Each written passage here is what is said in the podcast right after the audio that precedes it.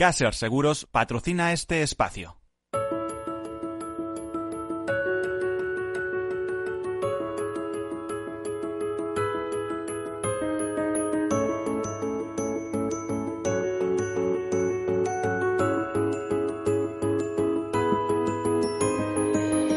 Tercer sector, un espacio para la economía social. Un programa dirigido por Miguel Benito.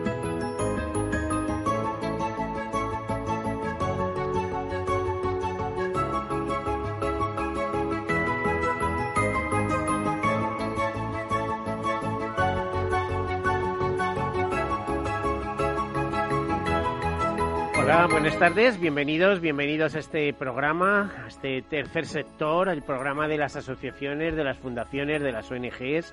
Cuando decimos tercer sector queremos decir eh, aquellas entidades sin ánimo de lucro, queremos decir que es un sector que no es un sector público, que es un sector privado que genera beneficios, pero que esos beneficios se reinvierten en el fin fundacional para lo que fue constituido. Eh, en ese sentido, eh, a veces esas, esas entidades tienen reservas, pero vamos, responden a una serie de temas como el acción social, la cooperación internacional, la defensa del medio ambiente, temas culturales, o temas eh, de todo tipo. Lo importante es que el interés general esté, esté ahí presente. Eh, temas que a todos nos interesan. Muchas veces se constituyen pequeñas fundaciones pues para eh, promover la investigación de determinados temas o para promover la cultura o la educación o la ayuda al tercer, iba a decir el tercer mundo, pero también al segundo y al primero, eh, que tantas necesidades hay en nuestras sociedades, eh, denominadas sociedades avanzadas, y sin embargo muchas veces con más agujeros que un queso gruyere. Bueno, ya saben que estas, eh, que para ser ONG hay que ser asociación y fundación. Ya saben que también, de alguna manera, el tercer sector es eh, la solidaridad mercantilmente organizada y que es un sector muy importante que además cuando llegan los problemas, por ejemplo, los problemas económicos, los de salud como tenemos ahora, etcétera, pues es un sector que curiosamente genera actividad económica, genera eh, empleo. Em, además de solidaridad, ¿no? Em, es, es, es, la economía que piensan las personas. Es este tercer sector, em, viene a suponer como un 10% de nuestro Producto Interior Bruto. Eh, ustedes dirán, bueno, eso es una cifra muy alta. Pues sí, siempre pongo el caso de que las mutualidades, igual que las mutuas, son tercer sector eh, y eh, solo las mutualidades gestionan cerca de 45.000 millones de euros.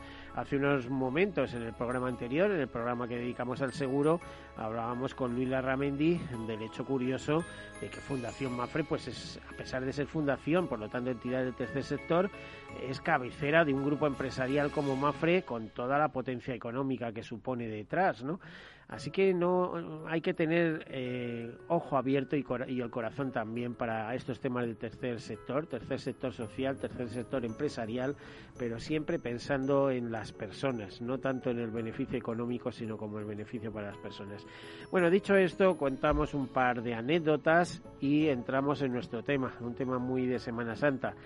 Y en ese par de anécdotas o noticias, si quieren así si lo prefieren pensar así, es decirles que hoy, por ejemplo, eh, 30 de marzo, se celebra el Día Internacional de las Trabajadoras del Hogar. Es eh, curioso, es una proclamación que en su momento hizo la Confederación Latinoamericana y del Caribe de eh, Trabajadores del Hogar y que se celebra desde 1989. Fue en el año 1968 cuando se proclamó el 30 de marzo como Día Internacional de las Trabajadoras del Hogar por medio del primer gran Congreso de Trabajadoras del Hogar que tuvo lugar en Bogotá, Colombia. Eh, tras eh, argumentar una serie de temas en ese Congreso, eh, esos argumentos se llevaron a la Organización de las Naciones Unidas, además de, por medio de la Organización Internacional de Trabajo, y se eh, creó eh, un convenio para asegurar el trabajo decente de las trabajadoras, trabajadores, eh, trabajadoras y trabajadores domésticos. Bueno, pues a partir de ahí se instituyó este 30 de marzo como Día de los Trabajadores o Día Internacional de los Trabajadores del Hogar. Por cierto que hoy también se celebra el Día Mundial del Trastorno Bipolar es proclamado, se proclamó por la Sociedad Internacional de Transportes Bipolares. Eh, fue la fecha elegida para conmemorar este día debido a que es el natalicio de Vincent Van Gogh, famoso pintor eh, que eh, fue póstumamente diagnosticado de padecer posiblemente este trastorno. Eh, ¿Qué es el trastorno bipolar? Bueno, pues es una enfermedad mental que produce cambios abruptos de temperamento, pasando de una terrible depresión a un nivel de optimismo de forma casi simultánea. Decimos casi porque realmente la persona suele tener un temperamento normal entre ambos polos. Bueno, aproximadamente 140 millones de personas en el mundo padecen el trastorno bipolar. Es una de las principales enfermedades que causan discapacidad y es la menos entendida. La edad media en que suelen aparecer la enfermedad es por primera vez alrededor de los 25 años. Las mujeres pueden desarrollar los síntomas mucho más rápidos y así como tener mayor número de episodios emocionales. No obstante, la enfermedad afecta eh, por igual a ambos sexos. En el caso de la depresión en niños o adolescentes, este podría ser un síntoma de inicio del trastorno. El tratamiento para este tipo de trastorno debe ser personalizado, no existe un remedio o tratamiento único para todas las personas que lo padecen. Y curiosamente, pues personas que, que padecen este trastorno eh, o lo sufren y son tratados, lógicamente, pues Mel Gibson, eh, María Carey, Catherine Zita Jones, Edgar Allan Poe fue en su momento, eh, Lady Diana, Jim Carrey, Frank Sinatra, Kurt Cobain y Ernest Hemingway, ¿no? Ernest Hemingway. Bueno, pues mm, caso curioso, hoy Día Mundial del Trastorno Bipolar y Día Internacional de las Trabajadoras del Hogar. Dicho esto y para no extendernos más, vamos a entrar en materia. Hoy hablamos de Tierra Santa y como siempre traeremos nuestra experta que en esos temas nos acompaña. Nos acompaña en ocasiones, no siempre puede, pero vamos, es en, Navidades y en Semana Santa. Tenemos con nosotros a María José Fernández. Y a ver si digo el cargo que no me... Eso, vamos a decir que es representante, porque si decimos el título eh, de verdad se monta el lío, digamos que es representante y miembro activo y muy ejecutivo de la Orden de Caballería del Santo Sepulcro de Jerusalén. Ahí es nada, ¿no? Pero es que esta vez eh, tenemos la gran suerte de venir eh, con, con alguien eh, o bien acompañada de alguien muy especial. en primer lugar, bienvenida. Hola, María buenos, José. Buenos días, buenas tardes. Miguel. Buenas tardes, Miguel vale con responsable del voluntariado. Ya, con, eso, lo dejamos. Ya lo dejamos. Bueno, que ya nos conocemos. eh, viene acompañada por alguien que ya le parece de la entrada un poco peculiar y es que es una persona que hemos eh, hemos hablado con él por teléfono en otras ocasiones. Le hemos pillado en Tierra Santa y hoy tenemos la suerte por esos hados de eh, que esté aquí con nosotros, que esté en España. Eh, y que esté em, viendo em, esa eh, entrañable Semana Santa que se celebra en los santos lugares pues desde la distancia y él es uno de los custodios de esos santos lugares es Fray Aquilino Fray Aquilino buenas eh, buenas tardes bienvenido Hola, muy buenas tardes, Miguel. Muchas gracias por la invitación. Bueno, un placer que estés aquí. ¿Se echa de menos volver allí o, es, o esto o, tira la, la, la, tierra y decir, oye, esto es una maravilla, ¿no? No, eh, se echa muchísimo de menos Tierra Santa, porque no es solamente la tierra, no es solamente las grandes funciones litúrgicas, los santuarios, es también la gente de nuestras parroquias, y son ya muchísimos años los que llevamos por aquellos lares, entonces se echa de menos todo, se echa de menos cada momento. Bueno, yo fíjate, echo de menos cuando en alguna ocasión, en alguno de estos programas hemos tratado cuando España era mucho en aquella, en Tierra Santa, cuando decían en Jerusalén, cada calle llevaba eh, el nombre de su calle y además el sello de la, de la corona de España en aquellos tiempos. No sé si me estoy equivocando. No, no te equivocas para nada. Durante siglos, que se dice muy pronto, pero durante siglos, España ha sido el principal benefactor de toda la Tierra Santa. O sea que eso es algo que tenemos que llevar muy a honra. Incluso hace muy poco tiempo, pocos años, la restauración de las calles de Belén, la preparación para ese jubileo del año 2000. Ahí está la calle de la Estrella, que es la que conduce al Patriarca hasta la Basílica, hecha también por el Gobierno de España. Bueno, pero ya la influencia hemos perdido mucho, ¿no? Ya entraron muy fuerte los italianos y otros, eh, no sé si otras de otros países. El dinero, no somos el país más rico, que duda cabe, y, entonces eh, las ayudas ya no pueden, no son iguales, imagino. Bueno, yo tengo que confesar que también hay países, yo siempre pongo el ejemplo de Francia, que tienden mucho a mantener ese eh, gran prestigio de la propia nación y se empeñan activamente. España creo que a nivel internacional, allí en Tierra Santa, eh, hemos perdido un poquito de fuelle, pero por otro lado hay que reconocer que los peregrinos españoles son de los más numerosos junto a los italianos y que España es el segundo país en donaciones el Viernes Santo. O sea, eso es un dato que hay que tener bien en, cuenta. Y dices, dices peregrinos españoles, ¿y qué me cuentas tú de latinoamericanos, eh? mexicanos? Eh? O sea, donde hay un poco de dinero, allí están. ¿eh? Ahora está empezando también los peregrinajes, sobre todo eh, empezó Argentina, que era el país de América Latina que más viajaba empezó Argentina y están eh, México, Colombia, Brasil también tiene mucha mucha presencia, pero ellos cuentan con que el billete de avión también es mucho más caro. Hay que atravesar el Atlántico, pero hay muchos grupos que durante el 2019 estuvieron llegando de esos tres países, México, Colombia y Argentina. Bueno, pues a ver si nos ponen el billete barato y podemos ir más veces. María José, a ti tú haces un esfuerzo económico, pero en cuanto puedes estás allí, ¿no? Bueno, no es un esfuerzo económico, ya sabes que cada uno tiene sus no me digas que te, que te pagan el viaje porque no, me lo creo. No, no, eso sale de tu bolsillo. Bueno, lo que pasa es que hay quien, quien gasta su ocio de, de una determinada manera y yo gasto mi devoción de, de la manera, la aplico a lo que realmente me interesa, ¿no?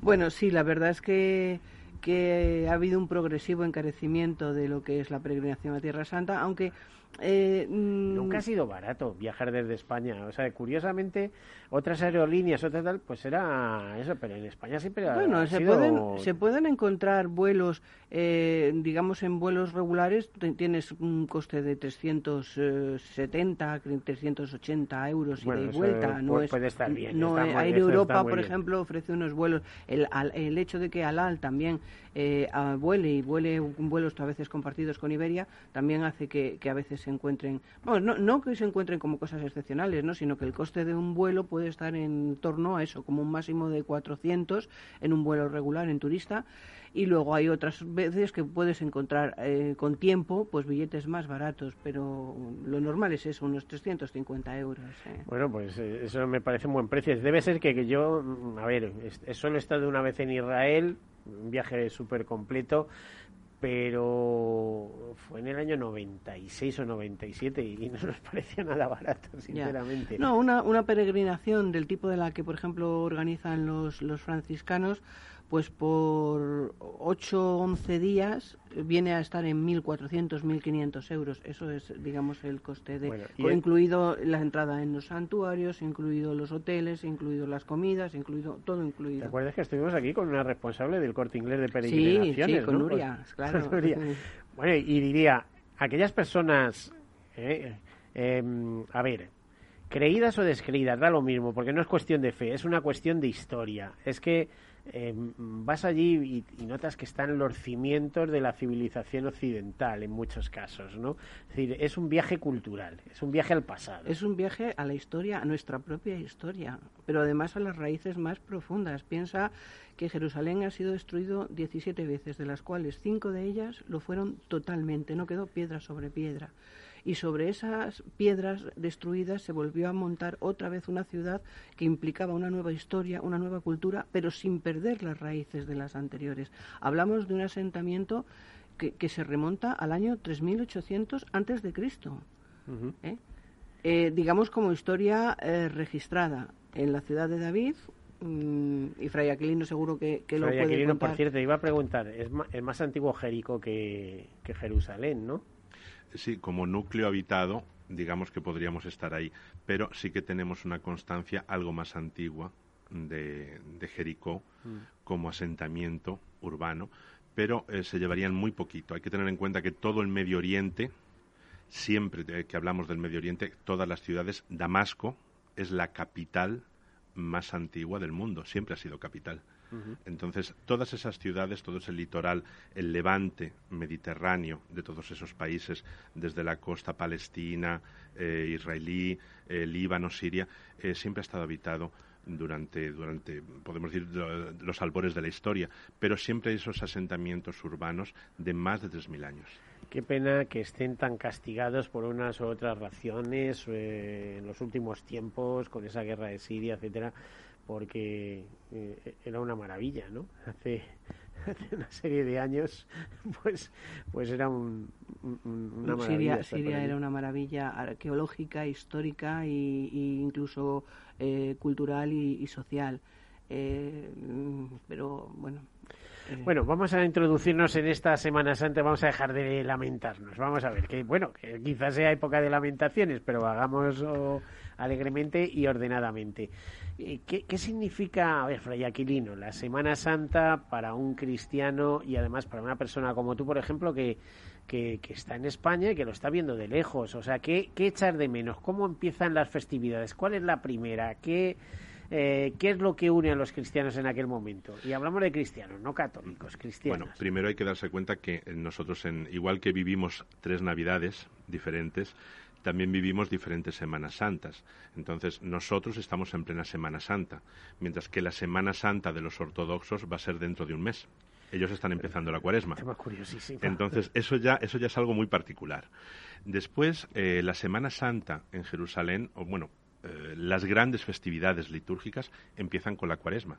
Porque al igual que nosotros tenemos un calendario litúrgico en Occidente que se marca con colores, color verde para el tiempo ordinario, color morado para cuaresma, nosotros en, en, Tierra Santa tenemos la particularidad que celebramos las fiestas en los lugares donde ocurrió el evento. Entonces, durante toda la cuaresma están las llamadas misas estacionales.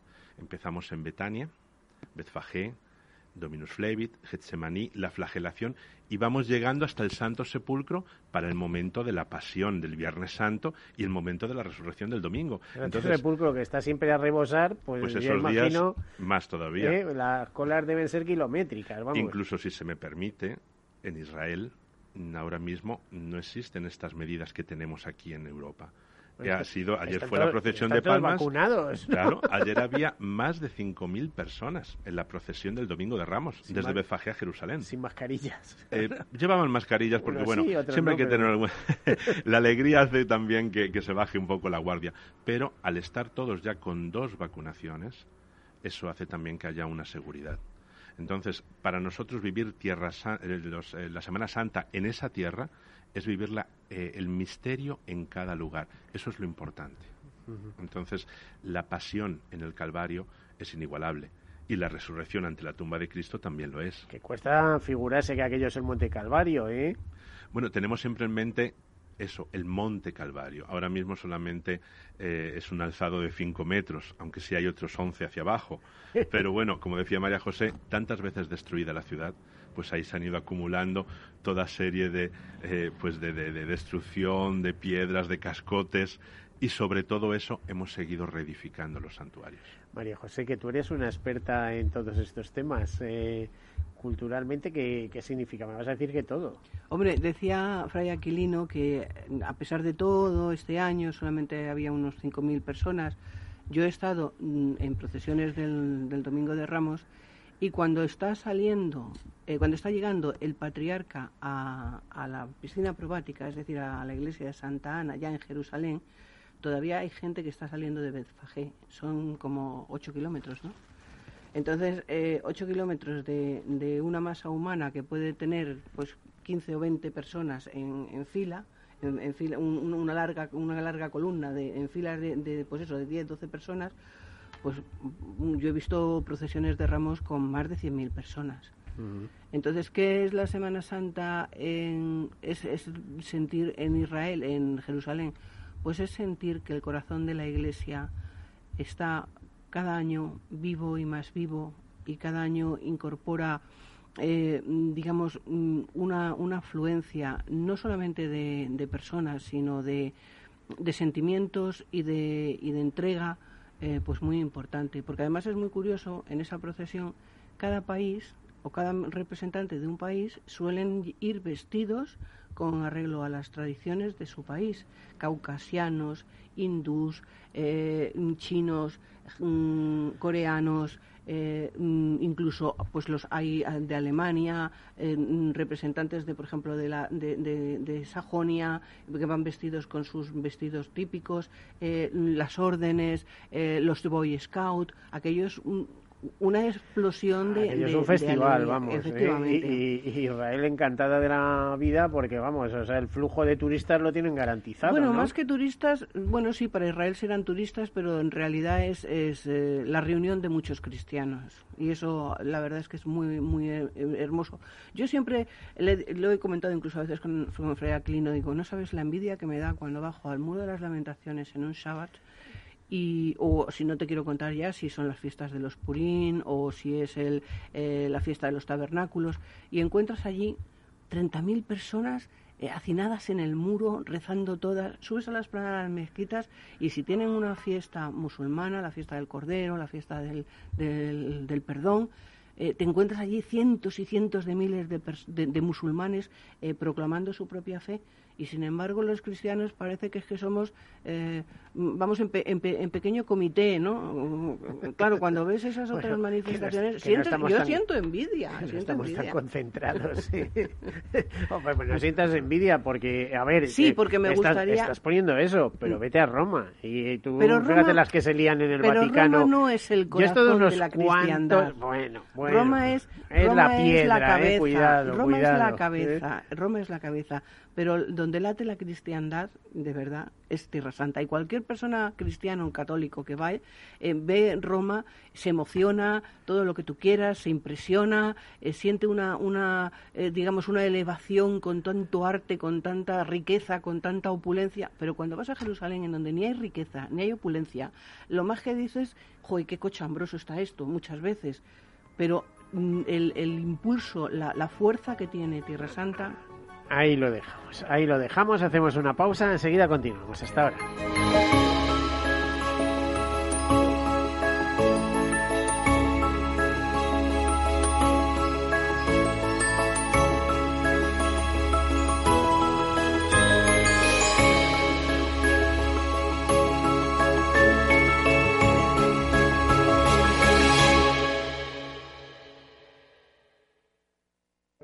Soy José Luis, director de Seguros García Ochoa, y quiero darte mi teléfono personal para asesorarte, hacerte un estudio de todos tus seguros y ayudarte a ahorrar. Toma nota, 679 48 20 40. Repito, 679 48 20 40. Mi compromiso, estar más cerca de ti. José Luis García Ochoa, Premio Empresario del Año Fedeto 2019. Seguros García Ochoa, comprometidos con las personas. Escuchas Capital Radio, Madrid 105.7, la radio de los líderes. Disfruta de la mejor cocina gallega en Montes de Galicia. Todo un clásico moderno en el barrio de Salamanca. Disfruta de la variada dieta atlántica, de las mejores carnes y pescados tratados con respeto y transparencia y regados con una de las mejores bodegas de la zona. En grupo, en familia o en pareja, Montes de Galicia te ofrece el espacio perfecto en cada ocasión. Inversión inmobiliaria acompaña al mercado inmobiliario en este nuevo ciclo. Todos los jueves de 10.30 a 13 horas, el inversor encontrará las claves para realizar su mejor inversión. La mañana de los jueves en Capital Radio tomamos el pulso al sector inmobiliario. Noticias, análisis de mercado y debates donde los protagonistas del sector podrán contar en primera persona los retos a los que se enfrenta el ladrillo. Inversión inmobiliaria pone la voz al sector inmobiliario. Aquí en Capital Radio. En el restaurante Gaztelubides somos rigurosos con la selección del producto para crear recetas imaginativas que acompañamos de una bodega generosa y brillante y de nuestra magnífica terraza durante todo el año. Restaurante Gaztelubide, carretera de La Coruña, kilómetro 12200, La Florida. Teléfono 91 372 8544. Una recomendación del programa gastronómico Mesa y Descanso. Esto te estás perdiendo si no escuchas a Luis Vicente Muñoz en Capital, La Bolsa y la Vida. José Luis Bonet, presidente de la Cámara de Comercio de España. En una crisis que se ha llegado a decir que es una guerra, lo que tienes que tener es animado a tu ejército y el ejército son las empresas. No te confundas. Capital, la bolsa y la vida con Luis Vicente Muñoz, el original.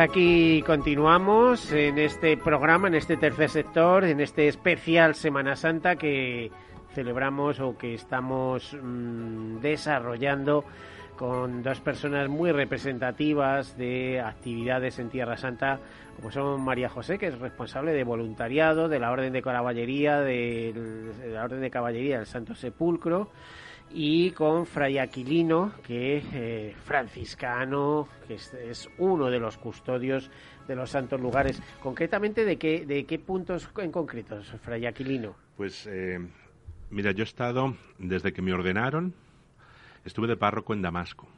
Después estuve de encargado de la formación y de párroco también en Harisa, en Líbano, en la montaña.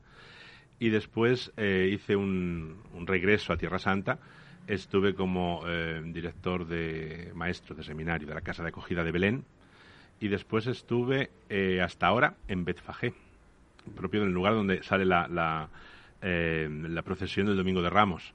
Y ahí tenía la casa también para jóvenes que de alguna forma quieren conocer la Orden Franciscana. Yo soy promotor de las vocaciones para la custodia de Tierra Santa, pero como también soy representante legal de la custodia para España y administrador de la revista Tierra Santa, también paso aquí mucho tiempo. No, te queda no te queda partido sin jugar, te iba a decir, ¿no? No, te diría más, te diría más que incluso estando aquí en España, soy capellán del Hospital del Tajo en Aranjuez. O sea que fíjate, fíjate. En estos momentos de plena pandemia, de COVID, de tal y cual, ¿te, está tocando jugar esa partida? Sí, pues mira, eh, Monseñor Ginés, eh, obispo de Getafe, y su vicario José María Bendaño, me hablaron de esto y también vimos que San Francisco está siempre tendiendo la mano al más necesitado. Y de alguna forma también, para mí el misterio de Tierra Santa es ese.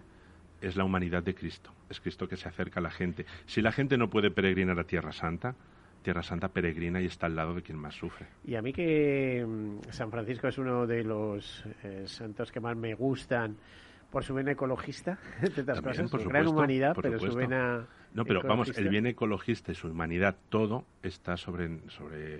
O sea, hay que pensar en ese amor a la creación de Dios. Ese amor que es respeto, que es de alguna forma compartir todo lo que somos, ver a la persona, no poner etiquetas. Creo que por eso nosotros somos custodios de los santos lugares.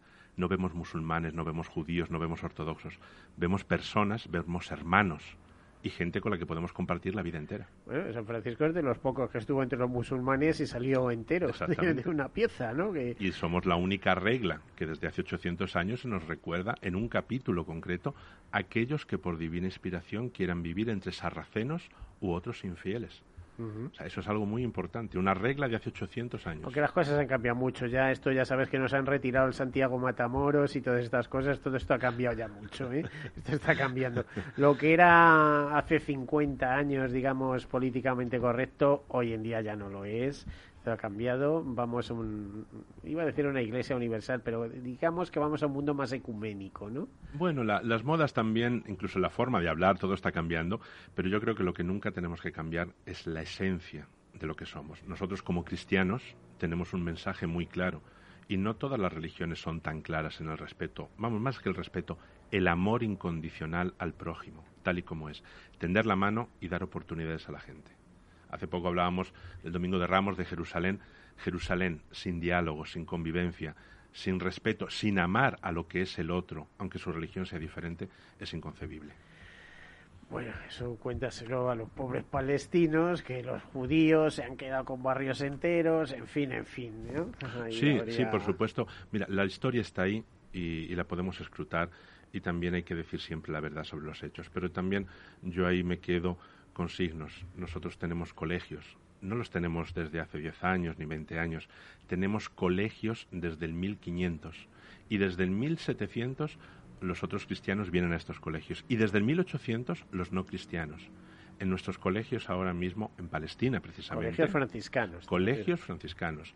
En Palestina, en Líbano, eh, en Siria, el gobierno de Bashar al-Assad los expropió con esa idea de base un poco socialista, comunista, como era su política, y ahora nos han devuelto el gran colegio de Alepo, y seguramente el de la Daquilla, para que iniciemos también los programas que tenemos en Palestina, en Israel, en Jordania, en el Líbano, programas donde la gente tiene que estar bien formada en cuanto a educación, en cuanto a una formación humana, intelectual, pero también al respeto, a la tolerancia, a, reconocer en la persona que tengo al lado, pues eh, alguien que como yo puede estudiar para después formar y tener puestos de trabajo, hacer que crezca la economía palestina, la de Jordania, la de Israel, personas, ciudadanos normales y de bien. Eso para nosotros es muy importante.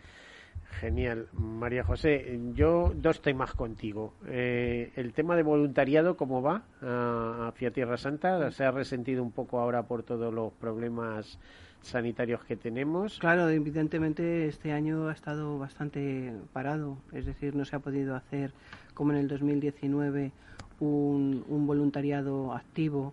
Eh, pero vamos, estamos eh, con proyectos muy interesantes y en cuanto haya eh, banderín de salida, pues organizaremos los primeros grupos de voluntarios para, para poder desarrollar. ¿Y qué, ¿Y qué hace falta para ser voluntario en Tierra Santa? Pues querer ir y querer adaptarse, vamos, a adaptarse no, sentirse, sentirse integrado en el proyecto que, que se maneje, claro. ¿Y normalmente dónde los diriges pues, estos voluntarios? Normalmente se dirigen siempre a casas de, de, mm, en donde existe la necesidad de unas manos que ayuden, que apoyen a a las instituciones que están allí establecidas, eh, pues orfanatos, eh, centros de atención de menores discapacitados, eh, centros de atención a mayores, centros de, en definitiva, mm, el trabajo que se hace es, es en esa línea por un lado, pero también hay otra parte. Normalmente se suelen dividir los, las acciones del voluntariado y la otra es, pues bien, colaboración con los franciscanos en algún proyecto, en alguna cosa que, que puedan tener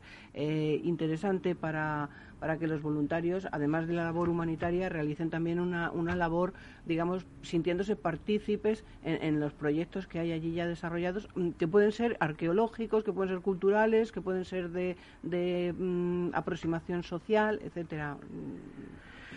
Eh, a lo largo de esta conversación que tengo con vosotros, con, contigo María José y con Fray Aquilino, ha salido a relucir que España era el segundo país en donaciones en, en la colecta de Viernes Santo. ¿En qué consiste esto? ¿Es, es una tradición? Bueno, quizá Fray Aquilino lo, lo, puede explicar mejor. Yo sé que es un mandato papal que eh, mm, el Papa tiene declarado que el Viernes Santo eh, es el día de la colecta en donde todo lo que se recauda en todas las iglesias católicas eh, mm, es una colecta que va directamente a Tierra Santa, a cubrir las necesidades de Tierra Santa. Entonces, eh, mm, si alguien quiere hacer un donativo a Tierra Santa, el Viernes Santo es el momento. El Viernes Santo, me da igual que sea en cualquier momento del año, también se pueden hacer donativos, pero la colecta de Viernes Santo va íntegra destinada a Tierra Santa en todo lo que es la Iglesia Católica. También es verdad que en cualquier momento del año se puede hacer un donativo a Tierra Santa. ¿Y, cómo se puede hacer? Pues bien a través de las comisarías. La, comisaría de la provincia de la Inmaculada, que es la que está en, el centro de España, vamos, en, España me parece que hay tres comisarías. Bueno, pues a cualquier comisaría un donativo diciendo para proyectos en Tierra Santa y también inmediatamente se, se redirige a Tierra Santa. Esto sería en las comisarías de Tierra Santa, la, colecta iría hacia la orden franciscana. La Orden del Santo Sepulcro de Jerusalén también tiene abierto un proyecto de recaudación de fondos durante todo el mes de abril y eh, fundamentalmente va dirigido a los miembros. Ya sabes que la Orden del Santo Sepulcro no pide, sí, no, que, estáis ahí para dar dinero. pero sí, pero que no, no somos una orden que, vive de caridad ajena, somos los miembros los que tenemos el compromiso personal de, contribuir. Pero vamos, si hay alguien que lo escucha y que tiene, eh, digamos, una afinidad con la labor que hace la Orden del Santo Sepulcro, que em, no es tanto ayudar a los, a los franciscanos económicamente, con los que sí tenemos una intensa colaboración y una, una aproximación eh, permanente, eh, sí eh, tiene el compromiso de ayudar a la Iglesia diocesana, es decir, al Patriarcado Latino de Jerusalén. Entonces, los, unos fondos van a los franciscanos, otros van al Patriarcado Latino, pero mm, digamos que el administrador apostólico, que ahora ya es Patriarca Latino de Jerusalén desde hace unos cuantos meses, eh, fue antes custodio de, la custodia de Tierra Santa, es decir, es un franciscano. Y el custodio de Tierra Santa, pues también eh, tiene eh, afinidad con, con o, digamos, aproximación con la Iglesia diocesana en cualquier María caso. José te iba a decir, hay que hacerse un cursillo ¿eh? para entender todo esto. No, no, no, es tan, no es tan complicado. El que quiere, el que quiere dar una, una pequeña donación, una aportación, o una grande, si es mejor, porque piensa que todo ese dinero no va al bolsillo de la iglesia. Ya, ya me entiendo. Es para proyectos sociales, absolutamente. Claro, pero, pero pensar que hay 39 colegios del patriarcado, otros tantos de los franciscanos, hospitales que solamente se mantienen con, con, el dinero bien del patriarcado o bien con apoyo de las, de las congregaciones que hay allí. Eh, mm, las hermanas de San Vicente de Paul, las hermanas del Verbo Encarnado, las hermanas del Calvario, unas integradas en, en, en la iglesia diocesana, otras eh, colaborando con los franciscanos también. Bueno, pues en definitiva, toda la obra social pensemos que allí no hay una estructura social al estilo de la nuestra. No tenemos asistentes sociales, no tenemos una seguridad social allí todo esto lo mantiene la Iglesia. O sea, mm, mm, por lo menos una gran parte lo mantiene la Iglesia. La Iglesia ortodoxa también, la Iglesia maronita, igual que me imagino que los musulmanes pues tendrán también su sistema de, de, mm, aportación o de ayuda social. Pero me temo que estos son, eh, se ahorran el trabajo el gobierno israelí, ¿no? No, no, no, no, no, para nada, no, no. son, son cosas que hay que pues matizar. ¿Son complementarios o como hay cosas Em, hay que pensar que las, comunidades cristianas de Tierra Santa, Tierra Santa en sentido muy amplio, vamos a poner también Siria, con esa guerra, Líbano, Irak, por ejemplo, Jordania, Egipto. Entonces, estas comunidades cristianas siempre han sido comunidades minoritarias, comunidades que no tenían el respaldo de un gobierno porque les consideraban ciudadanos de segunda a lo largo de toda la historia. Hace 600 años, el Papa Martín V instaura las comisarías de Tierra Santa. El comisario de Tierra Santa es una forma muy italiana de decir comisionado, delegado. Son frailes franciscanos que en todo el mundo recogen dinero del Viernes Santo por mandato de la Santa Sede y ese dinero se canaliza a la congregación de las iglesias orientales que después hace una división. Entonces, una parte va a los eh, cristianos de Irak, a los cristianos de Siria, a los de Tierra Santa, con independencia del patriarcado. Entonces, ¿qué es lo que ocurre? Que antiguamente nuestra orden estaba en todo el mundo y era la única presente en Medio Oriente. Entonces, era la única forma de canalizar que la custodia de Tierra Santa llevase adelante esos proyectos. Y como tales, son proyectos, enseñanza, educación, construcción de casas de vivienda social, porque los estados o bien no existen, como Palestina es una autoridad nacional, o bien, por ejemplo, en el caso de Israel, no todos los habitantes de Israel tienen nacionalidad israelí. Los cristianos de la ciudad vieja de Jerusalén no son ciudadanos israelíes. Tienen una tarjeta, pues ellos tienen residencia permanente, pero no son ciudadanos. Entonces, alguien que no es ciudadano, pues por ejemplo en España no podría acceder a una vivienda social. Bueno, a lo mejor en España sí, porque nosotros tenemos un sentido muy amplio y muy cristiano de lo que es la sociedad. Y bastante integrador, ¿no? Entonces, la colecta del Viernes Santo sirve para paliar todas las necesidades de minorías cristianas. Los frailes franciscanos, los comisarios recogen de todo el mundo esas colectas que los párrocos envían a las diócesis y nosotros lo canalizamos a la congregación de las iglesias orientales, que son los encargados de hacer la división y entregar los fondos. Y nosotros, que estamos en medio de toda esta vorágine de recibir, de enviar, presentamos mm, eh, presentamos las cuentas, todos los proyectos, los avales para construcción de colegios, porque también al ser la institución más antigua en todos los países del Medio Oriente, llevamos 800 años. Entonces, hay congregaciones que no pudieron llegar allí hasta después del Concilio Vaticano II. El Patriarcado Latino de Jerusalén lo formamos nosotros, la custodia de Tierra Santa, pero comprende únicamente Israel, Palestina y Jordania. Nosotros estamos extendidos por todo el Medio Oriente, desde Egipto hasta Turquía. Entonces, esto también, esta acción de coordinar todos los fondos, eh, es algo muy importante que la Iglesia nos ha puesto a nosotros como responsables de recolectar, por así decirlo, pero que es para toda la Iglesia. Eh, la, imagino que la revista Tierra Santa es un instrumento para dar a conocer y difundir qué es lo que hacéis allí, aparte de, bueno, muchas investigaciones arqueológicas. Sí, sí, por supuesto. Nosotros aquí en España tenemos también el, privilegio de tener en Madrid el Centro Tierra Santa, que además de la comisaría que pertenece a la provincia de Inmaculada, tenemos un centro que es gestionado directamente por la custodia de Tierra Santa. Y ahí en ese centro, eh, con María José, que nos ha dado una ayuda increíble, porque es jurista, pues hemos lanzado unos nuevos estatutos. Está como fundación, es un centro, una institución religiosa sin ánimo de lucro. Movemos muchísimos proyectos y entre ellos tenemos la revista Tierra Santa, que lleva un siglo editándose. Este año hemos cumplido el siglo. Pretende ser una ventana abierta al Medio Oriente, pretende ser eh, esa bocanada de aire fresco que os trae a todos los que vivís en España y en Latinoamérica esas imágenes, esos documentos tan importantes de los nuevos hallazgos arqueológicos, estudios bíblicos, cómo está la sociedad en todo el Medio Oriente, cómo se mueve.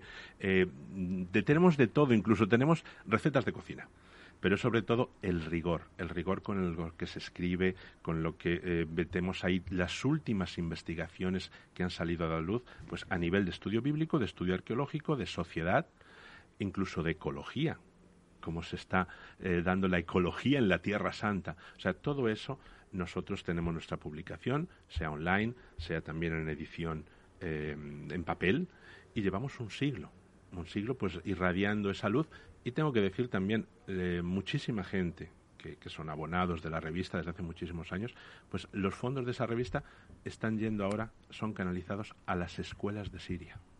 O sea que fijaos qué proyecto más bonito bueno, Es que debe haber una necesidad brutal en Siria, con todo medio destruido, ¿no? Ahora mismo y, por lo menos el gobierno de Basad, como decíamos, en, el sentido de religiones era permisivo. sí, todos estos gobiernos eh, que son, ellos pertenecen a una minoría, son alawitas, siempre han tenido un modelo de integración de las otras minorías también para apoyarse un poco eh, en estas minorías y hacer contrapeso a la gran mayoría suní, por así decirlo. El gobierno del Assad eh, se vio sorprendido también por la protesta iniciada con esta primavera árabe. ha tenido una guerra una guerra que ha sido, que está siendo, porque todavía continúa, muy fuerte, pero eh, en Siria, por ejemplo, nosotros eh, tenemos eh, 11 parroquias. Todas las parroquias de rito romano católico son franciscanas. El obispo, el delegado apostólico para, para el rito latino. ¿Cuál es la situación ahora de esas 11 Pues nosotros, nosotros no nos hemos movido de ningún convento, de ninguna parroquia. Nadie os ha echado, por así decirlo. No, nadie. Bueno, nos echaron de, de la de Gazanille. Tenemos todavía eh, Kenaye, Yacubille y Gazanille, que están eh, en la zona de Lorontes, a unos 8 kilómetros con la frontera turca. Es la zona que está dominada ahora mismo por Al-Qaeda, el grupo Al-Nusra. De ahí, de Gazanille, sí que expulsaron al padre Philippe Mistrich del convento donde estaba, dinamitaron el campanario, mataron al padre François Murat, y otro de nuestros frailes tuvo que ir a recoger el cadáver. Eh, pudo eh, hacerse con el cadáver, cargarlo él solo en el coche. Él me decía, dice, yo no sé cómo tuve fuerzas. Y después ya pues llevárselo para enterrarlo eh, cristianamente. Pero los franciscanos siguen en Kennaye, siguen en Yacubille, y ahora mismo, pues incluso el obispo de Alepo es franciscano, es el obispo de rito latino, hemos seguido llevando adelante unos programas eh, pues de, generosidad, de, poder dar a la gente pues desde mantas, pagar alquileres, sobre todo pagar muchísimas medicinas. Tenemos un hospital en Alepo, el hospital Al-Rajá, Esperanza, y desde ese hospital y desde todos los dispensarios de Damasco, de la Daquía, de, en Homs también eh, y en Alepo, hemos intentado pues ayudar a la población en todo lo que se podía Ahora es el tiempo de reconstruir, ahora es el tiempo que podremos de nuevo, si Dios quiere, poder abrir las escuelas de Siria. Queremos crear la primera escuela para sordomudos del país. ¿Vais a tener fondos para todo eso? ¿O, vais a, vamos, desde aquí podéis hacer un llamamiento para que la recaudación sea generosa este próximo viernes, ¿no? Porque entiendo que es en toda el orbe católico, ¿no? En todas las iglesias, donde todo lo que se recaude es para, para Tierra Santa. Esperemos que sí, que los párrocos no se olviden, no se olviden de olvidarlo, que los obispos tampoco se olviden. Y yo que he vivido ya pues desde el año 96 entre musulmanes, también tengo que decir que Dios es grande, pero el corazón de la gente también. Entonces vamos a depositar esa fe en toda la gente y pues bueno, pues ahí tienen la comisaría de Tierra Santa para esta colecta. Ahí tienen también que, pueden ver la página del Centro Tierra Santa, seguirnos por la revista. Ahí vamos a informar de todo siempre. La orden también, la página de la orden pueden también entrar y ver la, la forma de, de, verificar donativos y que van, a, que van directamente también a, a Tierra Santa. Eh, desde luego es el momento, es el momento. Eh, piensen que además también el año pasado fue muy conflictivo, se tuvo que suspender la, colecta de Viernes Santo, se hizo una colecta de recaudación en el mes de septiembre, eh, pero bueno, quizá en mes de septiembre las conciencias estaban como mucho más adormecidas y estábamos todos mucho más preocupados del problema del COVID que no de las necesidades de, nadie. Teníamos aquí también muchísimas necesidad y, y, las economías pues, pues también han sufrido los efectos de, todo esto. Pero mm, este año, en donde aunque la Semana Santa no, no tenga el dimensionamiento, eh, mm, digamos, eh, gráfico que tiene habitualmente, sí habrá oficios en las iglesias, y habrá, bueno, pues que a la gente se acuerde de que si quieren hacer una donación, cuando dicen, ah, pues yo Tierra Santa a mí me gusta mucho, pues es el momento de demostrar que te gusta y que participas en, en el gran proyecto de mantener la presencia cristiana en Tierra Santa, porque Tierra Santa es una tierra que se desangra de cristianos, pero mm, que los que están y los que se mantienen allí son un poco, vamos, a, a imagen de los franciscanos, eh, nos pueden invitar a irnos, pero nos quedamos mejor nos quedamos. Pues no sé, yo veo a Fray Aquilino con esa fuerza moral y esa boda radiofónica que tiene y me apunto con estar eh, con él eh, al, día siguiente. Tú te eh, tienes que venir a Tierra Santa en la primera peregrinación que, se haga, te tienes que venir a, ver todo esto y, luego que lo puedas tú contar de, de primera mano eh, Yo soy muy crítico, ¿eh? Cuidado que le pues saco... Bien, bien, bien, sí, eh, pues estupendo. Si la crítica nunca está de más y además siempre ayuda, pero mm, hay que ver aquello, hay que ver mm, la obra que se hace, cómo cómo es el soporte de muchas, muchísimas miles de familias. Por ejemplo, mira, es tan sencillo como eh, en el campo de los pastores se quiere hacer una, una, obra, una remodelación que es necesaria además, y se hace ahora. ¿Y por qué se hace ahora? Pues porque con esa remodelación que se pretende se da trabajo a 58 familias. Quiere decir que va a haber 58 padres de familia que van a poder llevar un sueldo a su casa, que están en el paro y a lo mejor se podrían esperar porque las obras no son necesarias e imprescindibles hacerlas ya, pero ¿por qué se hacen ya? Pues para que mm, mantener el, primero la, moral y segundo la, las familias de una manera efectiva. Entonces, a lo mejor la Iglesia podría decir, los franciscanos podrían decir, bueno, pues ya la haremos. No, pero... yo creo que para los franciscanos también es un buen momento empezar a reconstruir si hay fondos porque efectivamente pone la economía en marcha, eh, ven que sois útiles, que, hacéis cosas por la sociedad y además eh, probablemente en este momento no sea tan caro como hacerlo cuando todo aquello tenga un dinamismo tremendo. Bueno, pero que todo tiene una interrelación, es decir, que no se hace simplemente por mejorar la situación de un santuario, sino que la finalidad es que la mejora de ese santuario implique además un trabajo de, de un año, dos años para un montón de, de, personas que si no, no tendrían. Eh, pensar que la esa mayoría de los cristianos que viven de la, de la artesanía eh, y de la artesanía de objetos religiosos están todos, pues parados y, están vendiendo fruta a lo mejor entre pueblos y eso para poder sacar un, pequeño sueldo. Bueno, pues si hay 85 o 58 familias o 60 familias que puedan tener un sueldo, pues también eso se valora. Y sobre todo eh, el soporte de la esperanza. Para eso es necesario que nos acordemos de Tierra Santa el Viernes Santo, el Sábado Santo, eh, de vez en cuando. Yo creo que eh, eso, no es la Patagonia. ¿eh? Yo creo que es uno de los sitios recordados porque llegan las Navidades, llega Semana Santa y, bueno, no tiene nada más que ver la televisión, todo va de bueno, pero va de lo mismo, digamos, ¿no? las mismas películas, se, los mismos puede tópicos. Recordar, se puede recordar con la cabeza, con el corazón o con el bolsillo. Yo creo que, hay que tener, hay que tener también la mente, en la mente, fíjense, todo el mundo estamos sufriendo muchísimo por esta pandemia, por la falta de trabajo, los llamados ERTES aquí en España. Eh, Palestina no es un Estado, con lo cual es una autoridad nacional, tiene unas funciones, son muy limitadas. No existen los ERTE. Entonces, la persona que trabajaba en un hotel lleva un año sin trabajar. En Belén hay más de 30 hoteles. Están todos cerrados desde hace más de un año. Entonces, eh, motivar de alguna forma que haya una inversión, que se pueda trabajar, que se pueda dar trabajo, es lo más importante porque es la única forma de devolver la dignidad a las personas. No se trata de repartir arroz.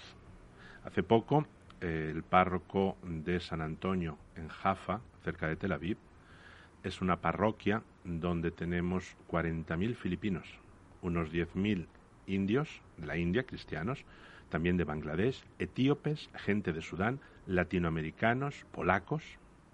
Bueno, pues de ahí se llevaron toneladas de alimentos a Belén. Es una solidaridad dentro de Tierra Santa.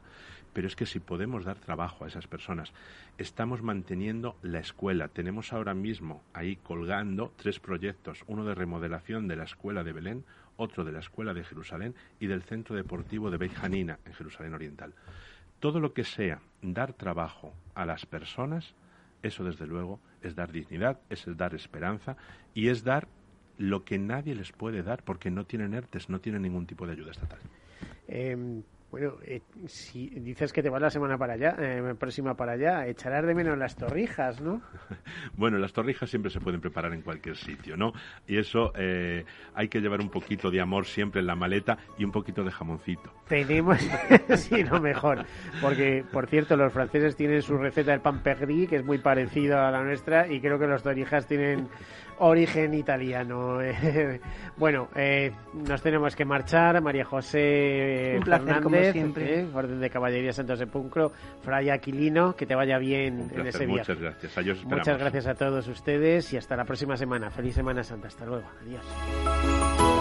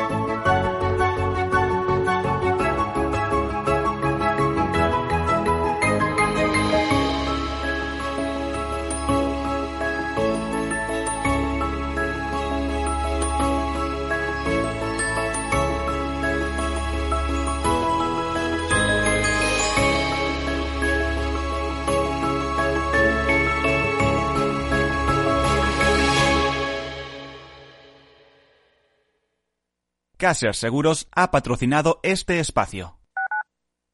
Capital Radio Madrid 105.7 Gráficas Naciones. Más de 50 años de experiencia en el sector de las artes gráficas. Apostamos por la última tecnología tanto en impresión offset como en digital y gran formato. Realizamos todo tipo de impresión. Tarjetas de visita, folletos, libros, vinilos, decoración y montaje de stands. Más información en el 91 629 2145 o en gráficasnaciones.es.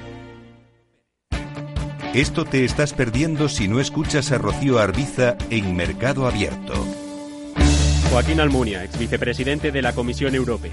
Obviamente, tratan de presionar y gastan muchísimo dinero en, en, abogados, en asesores, en relaciones públicas, en lobbies, pero la Comisión Europea es una roca frente a ese tipo de presiones. Y yo eh, me sorprendí a mí mismo con la capacidad que tienes, siendo comisario europeo, de resistir ese tipo de presiones.